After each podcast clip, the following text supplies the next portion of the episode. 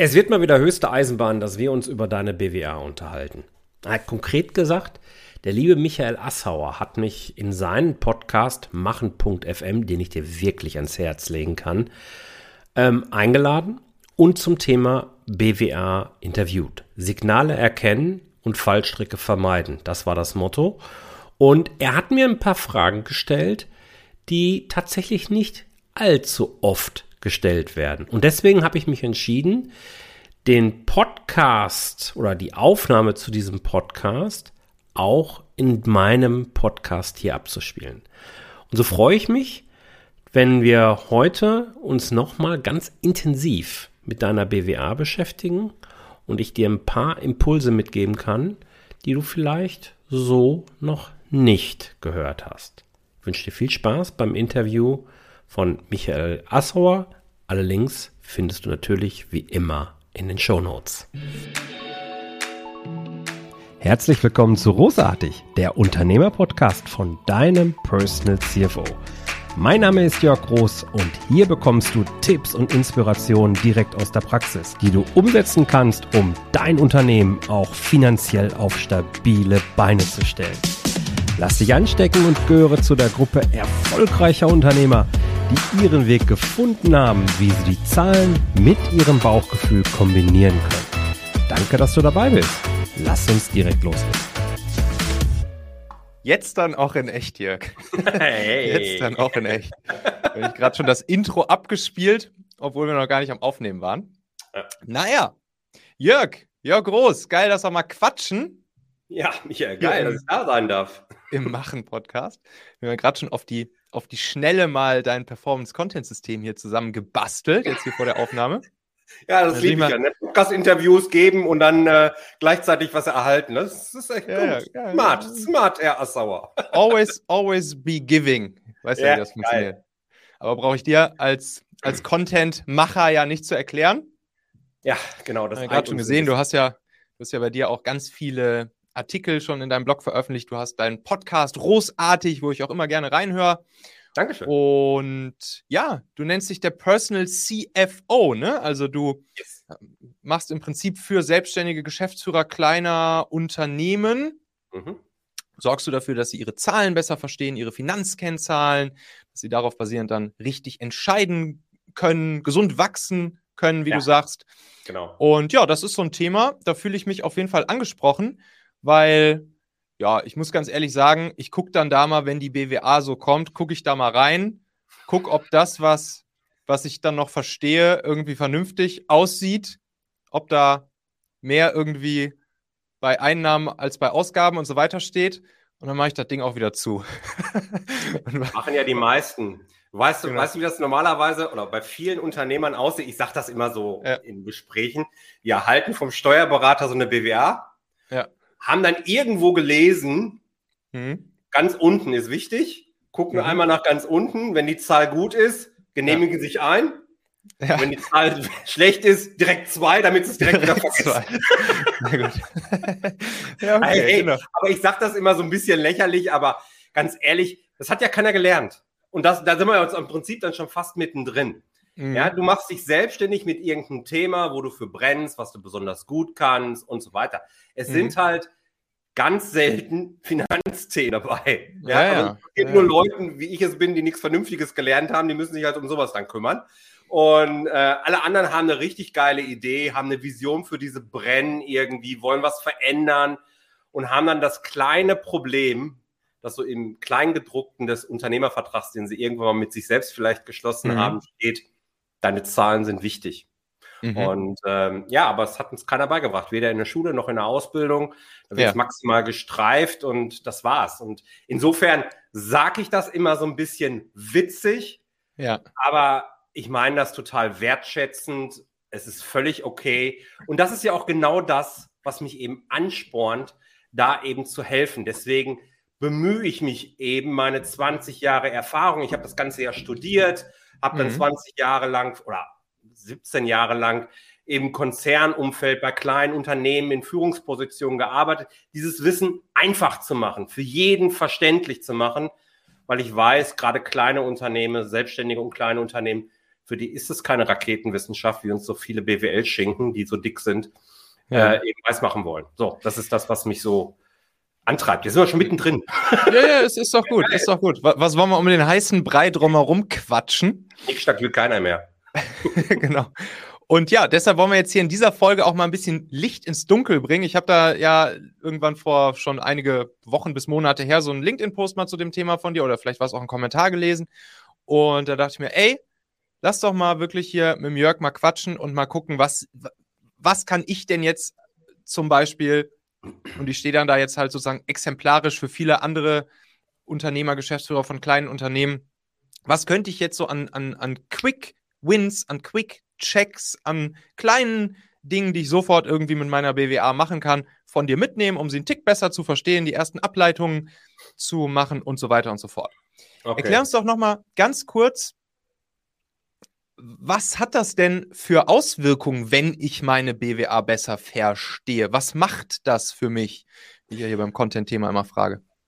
Ähm, die BWA und die Finanzzahlen allgemein mhm. darfst du verstehen, wie so eine Sprache des Unternehmens. Mhm. Ja, also das Unternehmen spricht mit dir in Form der Zahlen. Das heißt, aus deiner BWA kannst du ablesen, ob die ganzen kleinen Freunde, die irgendwann mal in dein Universum so reinkommen, nämlich über Kunden und Umsätze, mhm. ob die auch wirklich bei dir bleiben oder ob du irgendwas in diesem Universum dann machst, dass mhm. du sie direkt wieder vertreibst. Ah, und okay. vielleicht sogar noch mehr vertreibst, als überhaupt mal reingekommen sind. Also irgendwie, ne? Ja. Okay. So, also, mhm. das ist das Kennen, das große Kernthema, wird Gewinn wirklich gemacht? Aber es okay. fängt bei einer BWA, das lass mich nochmal vorweg schicken, äh, bevor wir so ein bisschen reingehen, was können wir rauslesen? Es fängt damit an, dass ich mir vom Steuerberater auch die richtigen Auswertungen zuschicken lasse. Aha. BWA ist ja jetzt erstmal sowieso ein Oberbegriff. Mhm. Was wir eigentlich damit meinen, ist der Teil, wo es nur um den Ergebnisbericht geht. So, und da gibt es drei aus meiner Sicht, die eben für jeden Unternehmer, für jeden Geschäftsführer, für jeden Selbstständigen besonders relevant sind. Das eine ist so ein Vorjahresvergleich. Also ich spreche mhm. jetzt mal in diesem DATEV-Sprech, ja. Ähm, weil das ist das, was am weitesten verbreitet ist in Deutschland. Jo. Da gibt es den Vorjahresbereich, äh, wo ich einmal den aktuellen Monat im Vergleich zum Vorjahresmonat habe und das gesamt aufgelaufene Jahr. Das ist das ja. eine. Dann habe ich eine Jahresübersicht, so heißt die auch wirklich. Da ist von Januar bis Dezember jeder Monat einzeln nebeneinander aufgeführt. Mhm. Und ich sehe eben, wie sich die einzelnen Werte, die einzelnen Kategoriewerte, die es ganz in der ersten Spalte gibt, wie die sich so in der Laufe der Zeit entwickeln. Ja. der dritte Bericht ist der Wertenachweis. Ah, okay. Der Wertenachweis sieht im Grunde von der Struktur erstmal sehr ähnlich aus wie der Vorjahresbericht, ist aber deutlich weiter aufgerissen. Denn in dem mhm. Vorjahresbericht, das, was ich als erstes gesagt habe, hast du diese Kontengruppen drin und in dem Wertenachweis hast du die einzelnen Konten drin. Das heißt, wenn du jetzt eine BWA wirklich mal lesen möchtest und verstehen möchtest, mit deinem Bauchgefühl abgleichen möchtest, mhm, mh. dann machst du ja so ein bisschen Analyse. Und ganz häufig sehen wir dann in diesem Vorjahresvergleich so Gruppen und sagen, äh, so speziell sonstige Kosten. Mhm. Ja, da kann alles drin sein. Da fällt dir vielleicht nicht so viel ein. Und dann gehst du in den Wertenachweis rein mhm. und guckst, okay, welche Konten sind es denn? Und ganz häufig, ach ja, richtig, da war, keine Ahnung, da hat mir der Rost eine große Rechnung geschickt. Und ja, verstehe. Zum Beispiel ja. So halt eben. Das, haben wir, das sind erstmal die drei Berichte, die ich jedem empfehle, sich vom ja. Steuerberater zuschicken zu lassen. Sehe ich das dann, sehe ich das beim Wertenachweis dann so detailliert, dass wirklich die Rohsrechnung da dann auftaucht? Oder? Nein. Es sind nicht nee, die ne? einzelnen, aber da steht ja. dann Beratungsleistung beispielsweise. Ja. Und in der Regel hast du da nicht so viele Berater, wenn da jetzt ein Bewerter mal richtig rausschlägt, mhm. äh, dann fällt dir das schon ein. So nah mhm. bist du meistens ja doch irgendwie dran. Ja. Du kannst aber natürlich dann auch, und das hat ja auch was mit Effizienz zu tun, dann zum Steuerberater gehen und sagen, Mensch, das Konto verstehe ich nicht. kannst du mir mal sagen, welche Berechnungen da drin sind? Dann mhm. ist das sehr effizient auf dem Punkt und der Steuerberater freut sich auch. A, merkt er, dass du dich mit seinen Zahlen beschäftigst, findet er immer gut. Und B, ja. äh, braucht er nicht lange suchen, was du denn meinen könntest, sondern du sagst es ihm ganz genau. Ja, das okay. Hilft, das hilft halt eben. Verstehe. Wie ist das eigentlich mit der, mit der Einordnung in die richtigen Konten durch den Steuerberater? Das ist halt was, wo, ja, meine Steuerberaterin mich dann auch einfach hin und wieder mal gefragt hat, so bei den verschiedenen Produkten, die ich halt so habe, teilweise rein, rein online Selbstlernprodukte, teilweise Beratung, One-on-One, -on -one, teilweise Trainingsprogramm, teilweise, teilweise irgendwelche Vorträge, die ich irgendwo halte, Keynotes oder so, äh, meine Buchverkäufe und so weiter und so fort. Und das war für sie teilweise, hatte ich zumindest das Gefühl, teilweise nicht so richtig greifbar, wo sie jetzt was irgendwie vernünftigerweise einordnen könnte und wie sich das auch voneinander abgrenzen lässt, weil sie mhm. natürlich nicht so komplett im Detail haargenau versteht, was ich da jeweils so mache. Mhm. Und dann habe ich ihr das halt erklärt, aber ich habe dann auch nicht länger drüber nachgedacht und dachte für mich auch irgendwie so, ja, ist am Ende ja auch eigentlich scheißegal, wo die das einsortiert, aber ist es natürlich wahrscheinlich nicht, oder? Nein, gar nicht. Und vor allen Dingen ist es dir nicht egal. Mhm. wenn du die Auswirkungen aber, kennst. Aber warum? Genau, genau, ich, warum? ich, gehe sehr genau jetzt drauf ein. Ja. Das, was du jetzt gerade beschreibst, sind alles ja. Einnahmen. Im Grunde ja. redest du ja über Einnahmen. Ne? Eine BWA ist ja von der Aufteilung, egal welche der dreien, immer so aufgeteilt, dass du oben einen Block Einnahmen hast mhm. und dann kommen die ganzen Ausgaben. Mhm. Ähm, jetzt ist es bei dem Einnahmenblock oben Umsatzblock, kommt direkt darunter die direkten Produktkosten, egal ob es jetzt Wareneinsatz, hängt jetzt vom Produkt halt letzten ab, ab oder Materialkosten mhm. oder sowas sind. Und dann mhm. kommt der Rohertrag. Über mhm. diesen Block reden wir jetzt eigentlich gerade oben. Ja. So, und jetzt ist es so, dass du ja Umsatzsteuer vereinnahmst mhm. für Dinge, die du selbst in deinem Namen und auf eigene Rechnung verkaufst. Mhm. Und diese Umsatzsteuer gehört ja nicht dir, mhm. sondern die gehört dem Staat. Der Staat hat dir nur die Aufgabe gegeben, diese einzusammeln und dann an ihn weiterzureichen. Wenn du aber jetzt einen Dienstleister beauftragst, beispielsweise Digistore, Copecard, wie auch immer, dann verkauft er zwar dein Produkt, mhm. aber in, in, seinem Namen. Und mhm. du kriegst nur eine Provision.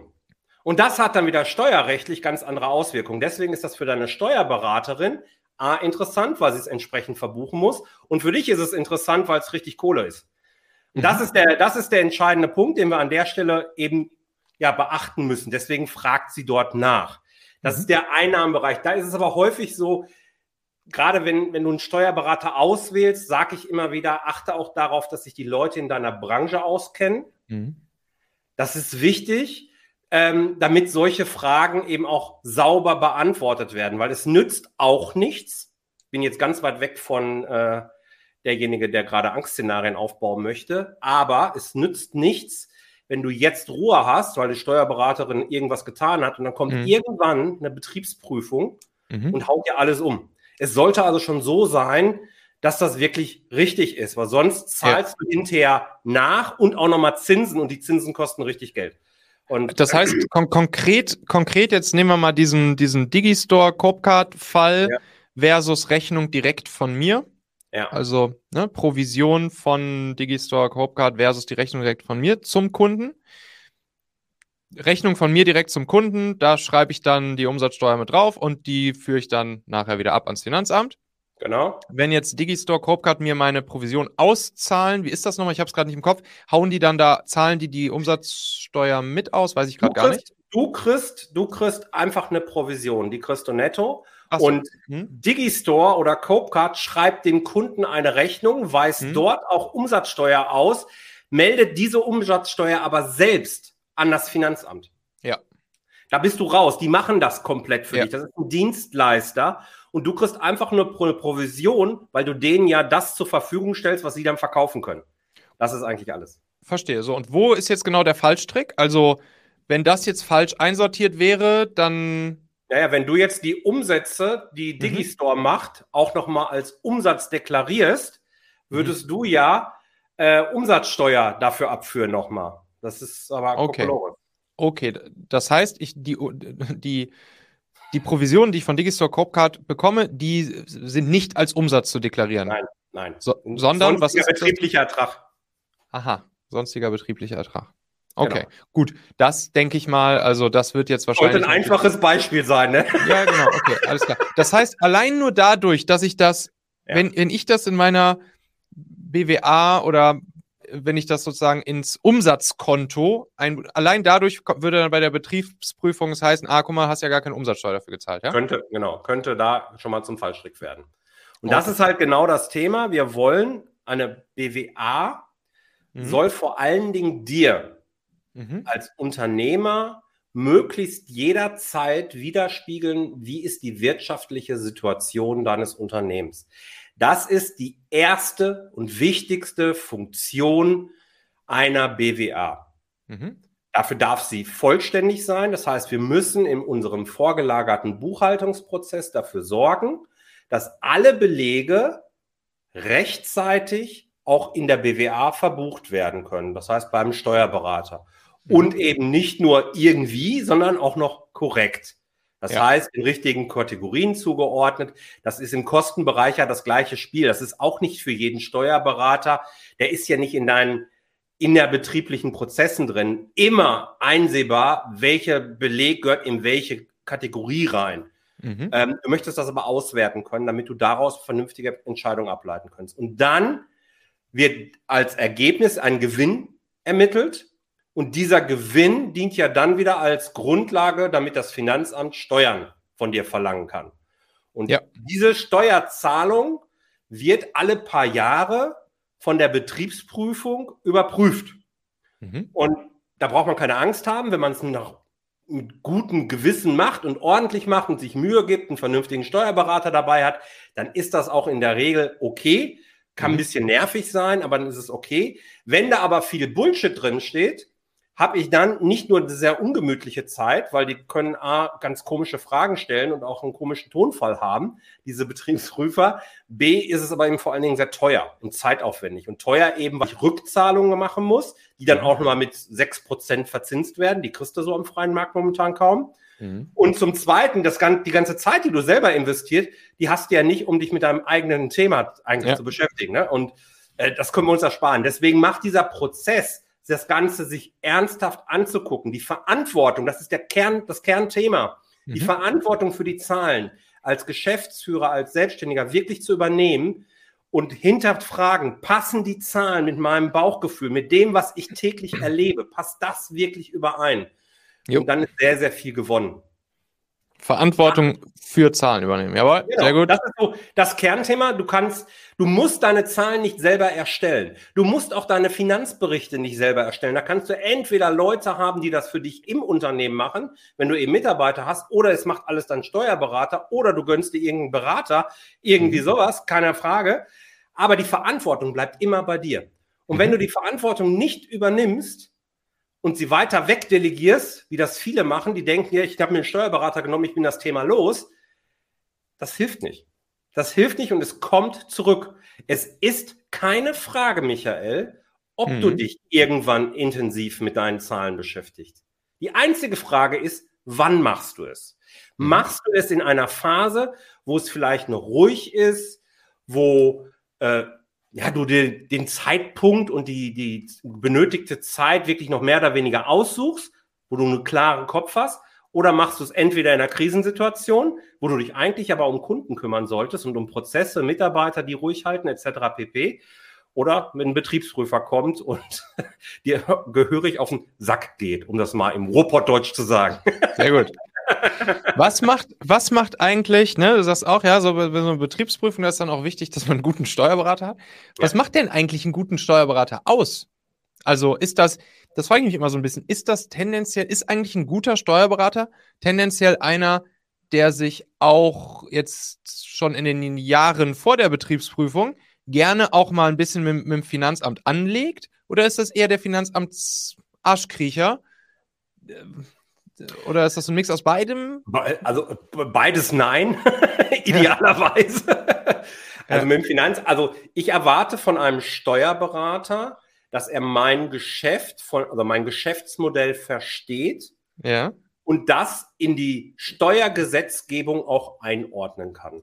Klingt mhm. ein bisschen abstrakt, aber ähm, ich möchte ja, wie wir das bei dem Umsatzthema jetzt gerade gesehen haben, mhm. möchte ich sicher gehen, dass der Steuerberater meine Belege so verbucht, dass eben alles gesetzeskonform gemacht ist. Dafür ja. zahlen wir ihn. Ja. Und dann soll die Abführung der Steuern durch ihn, also diese Umsatzsteuervoranmeldung oder Gewerbesteuererklärung etc. pp., die müssen dann rechtzeitig und auch eben natürlich korrekt erfolgen.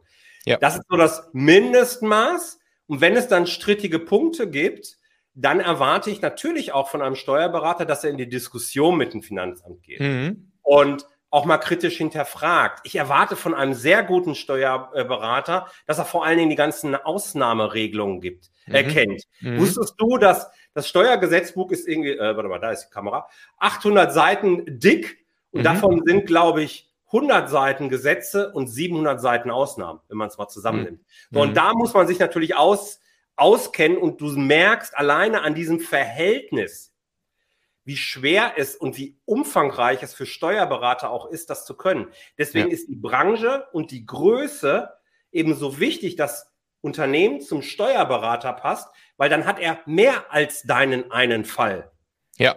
Dann hat ja. er öfter die Situation, dass er die, sich mit Ausnahmen beschäftigen muss. Und ja. dann ähm, kann er dann eben ein guter Berater an der Seite sein. Ja. Was der Steuerberater per Definition erstmal nicht kann, ist die betriebswirtschaftliche Interpretation. Natürlich hat er die Zahlen, mhm. aber die originäre Auswertung ist eben Steuergesetz getrieben. Das hat er gelernt. Und die allermeisten Steuerberater begrenzen sich auch darauf. Und im Übrigen, dafür bezahlst du auch den Steuerberater.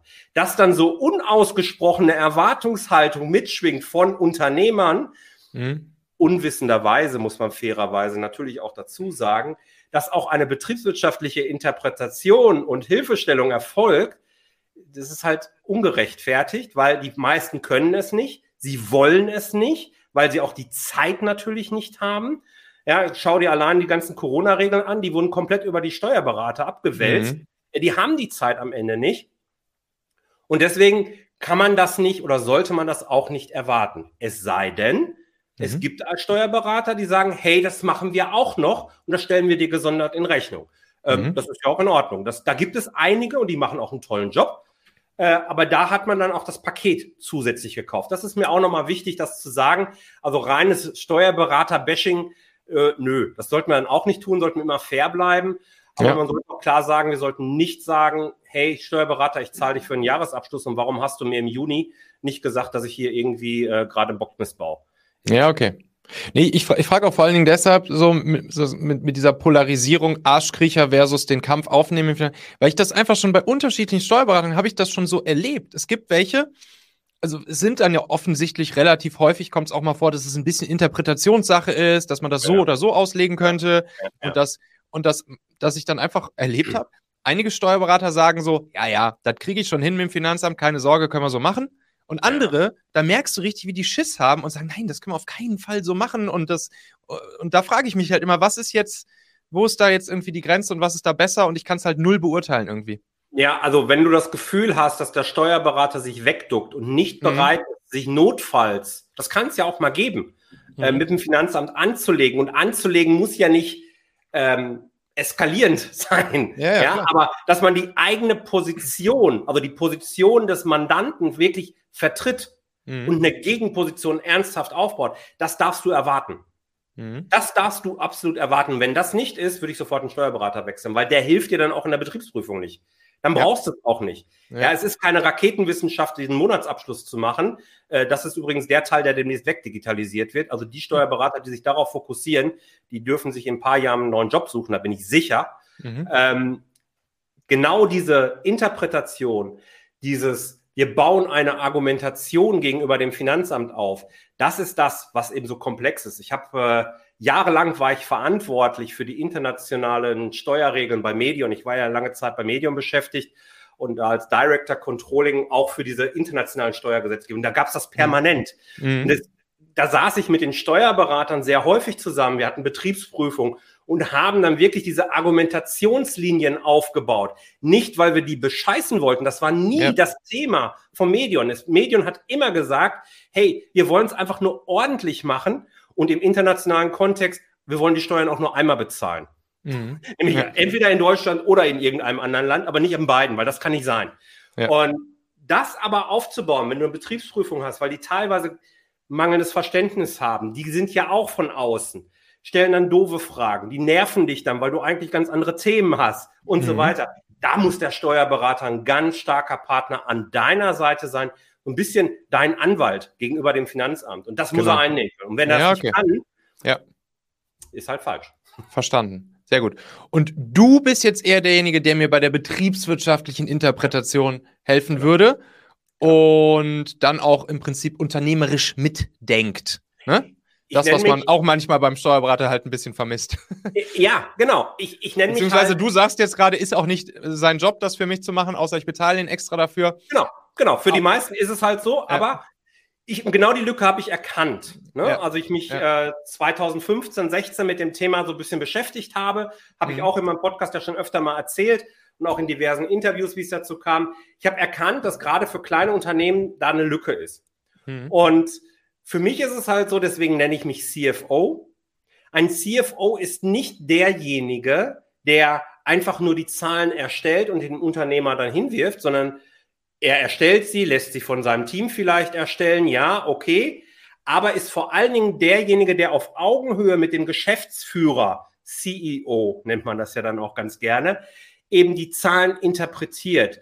Geschäftspolitische Entscheidungen, wenn man mal so ein bisschen hochtrabend reden möchte, eben aus den Zahlen ableitet und eben gemeinsam mit dem Geschäftsführer, mit dem der das operative Geschäft nach vorne treibt, dafür sorgt, dass das Unternehmen stabil wachsen kann. Alle wollen mhm. wir ja irgendwie wachsen oder zumindest auf dem Level irgendwie aber gesund bleiben, also finanziell gesund bleiben.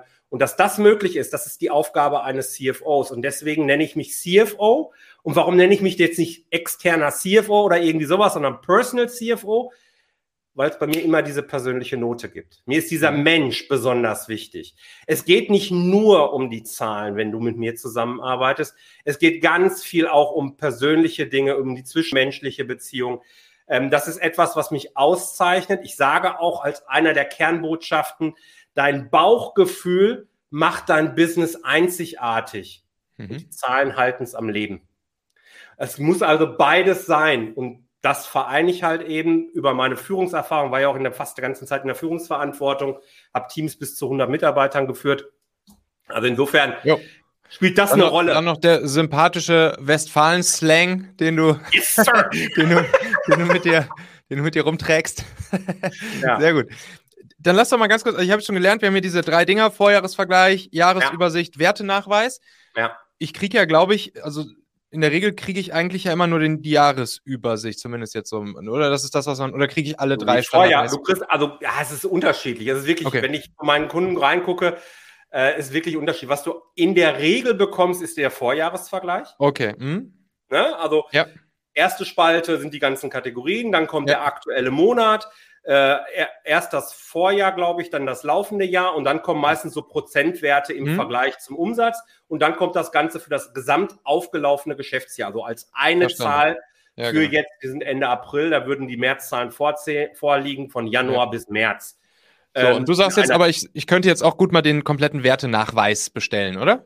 Den kompletten Wertenachweis, dann hast du es auf Konten aufgedröselt und mhm. die Jahresübersicht, wo du Januar, Februar, März die mhm. einzelnen Monate eben siehst. Genau. Sehr gut. Und jetzt weil, mal ein, ja, weil, genau. Ich glaube, jetzt wolltest du da, da reinfragen, sorry, weil wir fangen auch in diesem Vorjahresvergleich an mhm. und gehen den von oben bis unten durch. Die erst, der erste Stop ist der Rohertrag. Mhm. Das ist das Umsatz minus diese Materialkosten, Wareneinsatz. Der Rohertrag ist eine ganz wesentliche Kennzahl. Da sehen wir rein aus dem Verkauf unserer Produkte, erwirtschaften wir Gewinn, ja oder nein? Wenn der negativ ist, dann ist Holland in Not. Also der darf auf gar keinen Fall negativ sein, weil da sind ja nur die Kosten drin, mhm. die eben direkt dem Produkt zuzuordnen sind. All die mhm. ganzen Gehälter, Miete, Versicherung, Werbung, Strom, Verstehen. Wasser, Gas, keine Ahnung, Verstehen. all das kommt ja alles noch. Verstehen. Das heißt, wenn da oben schon Minus stehen würde, dann ist wirklich Panikmodus angesagt. Kann ich auch nicht anders sagen. Der ist aber in der Regel positiv. Bei dir außer wird er nahe 100 Prozent liegen. Außer ich bin Venture-finanziertes Tech-Startup, oder? Ja, okay. Lass uns für die Masse bleiben. okay. Just saying. Und, ähm, so, so, war das damals bei uns bei, bei Familionet die ersten drei Jahre oder so. Ne? Aber der Rohertrag ja negativ dann. Nehme ich mal an, keine Ahnung, habe nicht reingeguckt, aber auf jeden Fall, wir haben ja nichts verdient, sondern rein von Venture Capital erstmal unser Produkt gebaut und alles ja. und aufgebaut und so weiter und so fort. Da war wahrscheinlich nicht viel Rohertrag. Da wird der Rohertrag bestenfalls positiv gewesen sein, ja. Okay, gut. äh, bestenfalls null gewesen sein. Bestenfalls Und null, danach ja. kommt der Block, die ganzen allgemeinen Kosten. Das mhm. ist der zweite große Block, wie ich gerade schon gesagt habe, Miete, Tralala, Hauptsache Personal mhm. und Werbung. Ähm, und danach kommt Gewinn. So, das ist dann die Zahl, die kennt jeder. Mhm.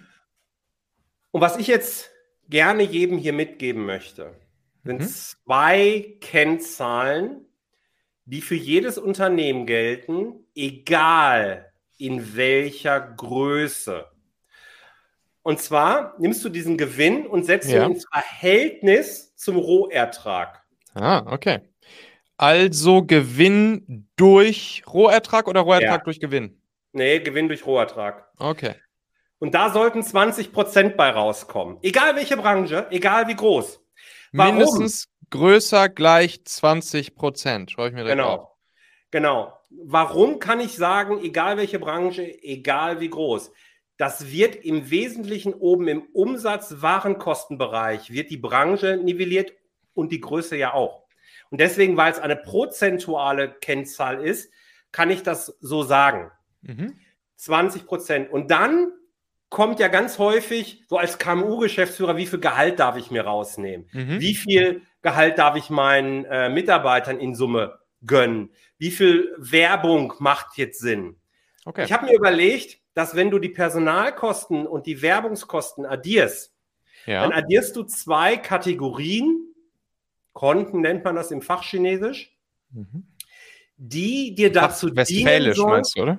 Ja, ja, genau. Nee, komm, erzähl weiter, sorry. Äh, die dazu dienen sollen, wachsen, unternehmerisch wachsen zu können. Wir wachsen ja. entweder, weil wir mehr Leute einstellen oder weil wir Werbemaßnahmen eben äh, schalten.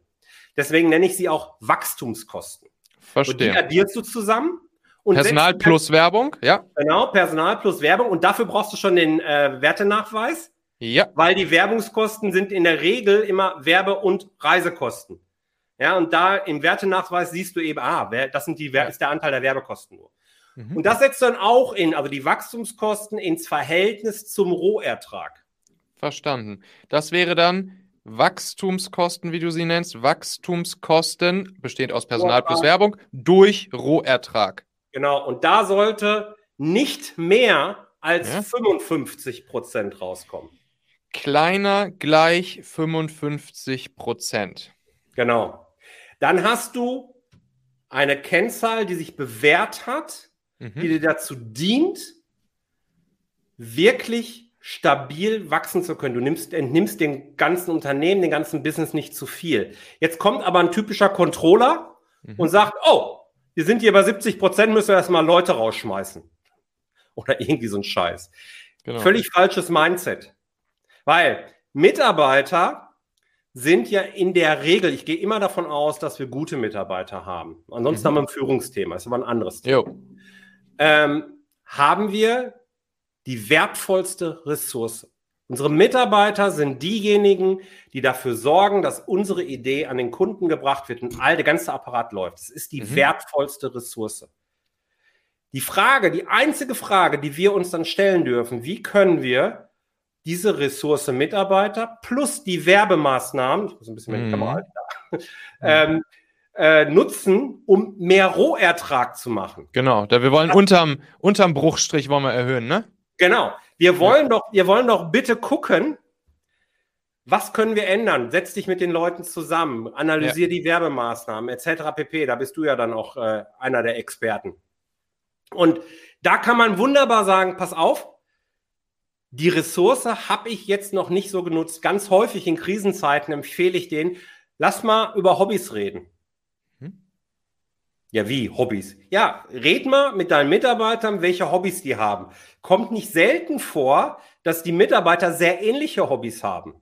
Und dann beantworte doch mal im Team die Frage, kann es sein, dass wir eventuell, wenn wir unser Geschäftsmodell vielleicht nur kurzfristig zusätzlich, vielleicht aber auch langfristig mit diesem Hobby verknüpfen, dass dann neue Geschäftszweige für uns entstehen, dass wir neue Einnahmemöglichkeiten haben, die wir bisher noch nicht beachtet haben. Weil am Ende würden die Mitarbeiter das ja total gerne auch nochmal machen. Die Motivation würde nochmal zusätzlich steigen, weil sie sich ja sowieso in einem Thema aufhalten, was sie ja lieben. Und das so, ist nur so ein kleiner Tweak letzten Endes, ja, den man mal ja. überlegen kann. Ich möchte das einfach zu, nur. Das rauszukitzeln, was die Leute wirklich antreibt, motiviert und dann das äh, genau. äh, in die Richtung genau. versuchen zu drehen. Ich möchte einfach nur sicherstellen, dass keiner hier rausgeht, sagt, ah, da hat wieder so ein Zahlenfuzzi gesprochen, der cuttet einfach nur die Kosten weg und Feierabend. Nein, andersrum denken. Die Zahlen nehmen, sie sollen mir helfen. Die Zahlen sind das Werkzeug des Alltags von uns Unternehmern. Und jetzt nehmen die richtigen Fragen zu stellen mit den Zahlen arbeiten. Das ist das, was ich Verantwortung übernehmen nenne. Geil. Wie die Zahlen produziert werden, ist scheißegal. Das kann ein Steuerberater sein, das kann irgendeine Fachkraft sein, kann irgendein Externer sein. Aber diese Verantwortung für die Zahlen übernehmen und die richtigen Fragen zu stellen, um das Geschäft darauf basierend weiterzuentwickeln, das ist das, was ja, mich antreibt letztendlich. Hammer. Geil, geiles Nugget. Gewinn durch Rohertrag sollte größer gleich 20 Prozent sein. Wachstumskosten durch Rohertrag kleiner gleich 55 Prozent, wobei die Wachstumskosten sich zusammensetzen aus Personal und Werbung. Und an diesen im Optimalfall nicht nach unten schrauben, weil das natürlich genau die sind, die am Ende dann wieder auf Gewinn, Rohertrag genau. etc. den positiven genau. Einfluss haben, wenn wir es hinkriegen, unsere Leute für die richtige Sache zu begeistern. Zum Beispiel dadurch, was sie wirklich antreibt. Aber das ist ja, und ich meine, das heißt, eine ungeplante Brücke, aber das ist eine Frage dann des Recruitings letzten Endes ja. und so weiter. Ne? Also die richtigen Leute ansprechen. Was will ich denn eigentlich und wen brauche ich? Welche Ressourcen fehlen mir vielleicht? Das ist aber keine Finanzthematik, das ist eine Führungsthematik. Ja, ja? Hammer. Geil. Jörg, das, das war ein geiles Nugget. Schön praxisnah, schön direkt jetzt mal ausrechnen und anwendbar für alle. Genau. Und wenn ich, wenn ich mehr von so etwas von dir hören, sehen oder selbst mal durchspielen möchte, wo finde ich dich am besten? Äh, ja, am besten entweder auf LinkedIn oder ja, direkt groß, auf meiner Web oder auf meiner Webseite natürlich. Mhm. Kannst natürlich auch gerne meinen Podcast großartig abonnieren. Da veröffentliche ich einmal pro Woche eine Episode und äh, ja, macht die so in dem Stil wie jetzt auch halt eben, auch mal Interviews.